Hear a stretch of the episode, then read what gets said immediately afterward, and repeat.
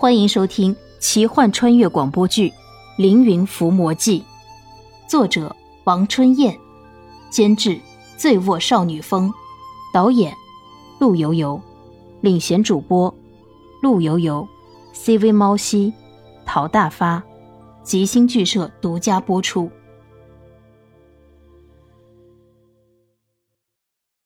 反抗，面对绝对的力量，绝对的差距。反抗就好像只是想象而已。等一等，怜惜还不能这样死了。一个温柔的声音传来，是南宫瑶和楚襄王带着人马赶来了。怜惜看到楚襄王的身后站着莫虎，而远远的另一个莫虎带着他的马蹄军团，背着凌云剑的马道一格外显眼。怜惜知道莫虎已经分出了真假，现在是真的莫虎在控制着马蹄军团。而假的莫虎是萧的爪牙，也是楚襄王的贴身近臣。奔云的巨手停住，看着南宫瑶。这边楚襄王看到巨大的奔云，巨多的猴群，脸上变色，有掩饰不住的惊恐。而莫虎和马蹄军团对于这些，似乎司空见惯，远远的看着，不动声色。奔云回过身，对着南宫瑶怒吼：“萧，你凭什么对我叫嚣？”凭什么命令我？我不会替你摆布，我要马上杀了怜惜。呵呵，你想不想救你的父亲吴之奇？你只要听我的话，我既然可以救出你，我同样会救出你的父亲。听到可以救出吴之奇，侯群发出海啸般的欢呼声。奔云看着南宫瑶，你要我做什么？南宫瑶摸了摸身边楚襄王的胡须，我要你帮助大王统一六国。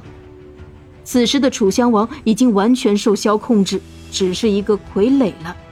奔云冷笑道：“哼哼，和凡人打仗，他们不配我出手。”南宫瑶微笑，柔声说：“但宫西言翠不是凡人，怜惜也不是凡人，屈原同样不是凡人。”他们是大禹王的手下，你现在不动手，他们就会将你的夫人石居石化，你的儿子也就不会出生，而怜惜必须活着，我还要用他的碧血呢。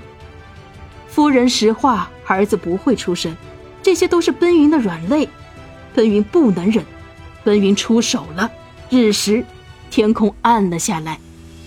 奔云出手，猴群一起呐喊，天昏地暗，日食，天地暗。突然，一道蓝光从日食中发出来，不准确的说，是从月亮上发出来。蓝光，幽蓝冷酷，和太阳光的温暖完全相反，是冷冰冰、阴森森的，将整个大地照射得阴森而冰冷。蓝光下，奔云、石驹、马化、假的墨虎等等妖物。突然都不动了，然后变得透明，仿佛只是激光影像。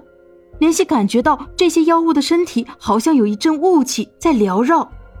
莲溪看了看自己，看了看宫系延翠和屈原，还都是原来的样子。可为什么妖物会变得透明呢？而自己却是正常的？诡异的笑声，是萧的笑声。笑声渐停，那道蓝光。也消失了，昏暗的天空，飘忽的云，冷冷的风，远处大江奔涌，而近处的那些妖物，奔云、墨狐、马化等等，都仿佛瘫软了，无力的瘫软在地上，而身躯小小的石居则变成了一尊神像。奔云无力的伸出手想要抚摸石居，但他没有一丝丝的力气。奔云失去了法力，马化、火云。假的墨虎也一样失去了法力，奔云无力的指着萧：“你，你，你，哼哼，不错，是我，借助太阴之力，你们都失去了法力，而你们加在一起的法力，足够复活我丈夫蚩尤的躯体。那，那，那为什么石居？会变成石头。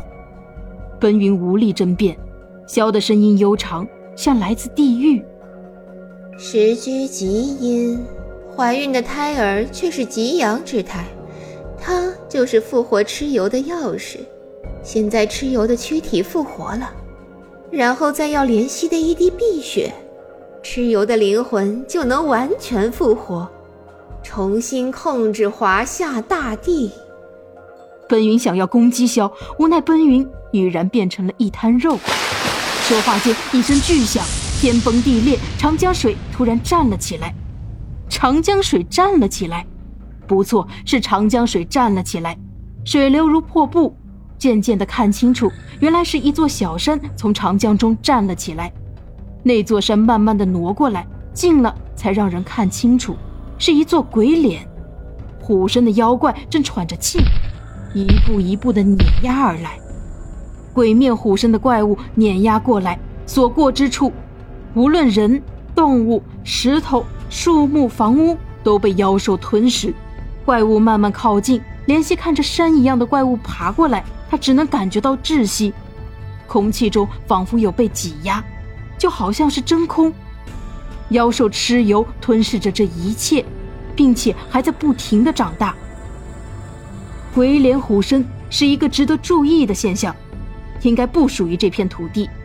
古代神话中就有一些不属于这片土地的妖兽，因此在古代神话里也有战胜这群妖兽的大神，如夸父、后羿等等。天空阴霾、闪电、雷声、腥臭、飞沙走石，传说中的洪荒世界出现了。宫西延翠取出法器，一把伏魔剑。莲希也取出米先生为自己准备的青铜斧、青铜剑，准备和宫西延翠并肩而战。那只鬼脸虎身蚩尤太强大了，看起来有五十米高、一百米长，并且拿着一把五十米长的大刀。宫西延翠和怜惜在他的面前就像是蚂蚁。宫西延翠将伏魔剑指着虎脸鬼身的蚩尤，嘴中念念有词，一道白光射向蚩尤，并没有用。蚩尤太强大了，他的鬼脸看着两个人，一股腥臭的气味扑面而来。他的利爪一挥，足以削平一座山。宫西延翠取出一只骨笛，局部包裹着动物皮，还有银和铜的相饰，所奏出的音乐能够驱散一切恶魔。笛声非常浑厚深沉，有种心灵的穿透力，悲凉而又庄重，如风入耳，不能拒绝。宫西延翠吹响骨笛，召唤着山林里的野兽、木仆等等，去攻击鬼脸虎身的野兽。那些老虎、狮子等等猛兽，在蚩尤面前根本不堪一击。倒是些小型的木仆爬到了妖兽的身上，就好像跳蚤一样，钻进了蚩尤的长毛里。但是此刻，他们的攻击力也像跳蚤一样，对蚩尤起不到任何的作用。本集播讲完毕，感谢您的收听。如果喜欢，就请点个订阅吧。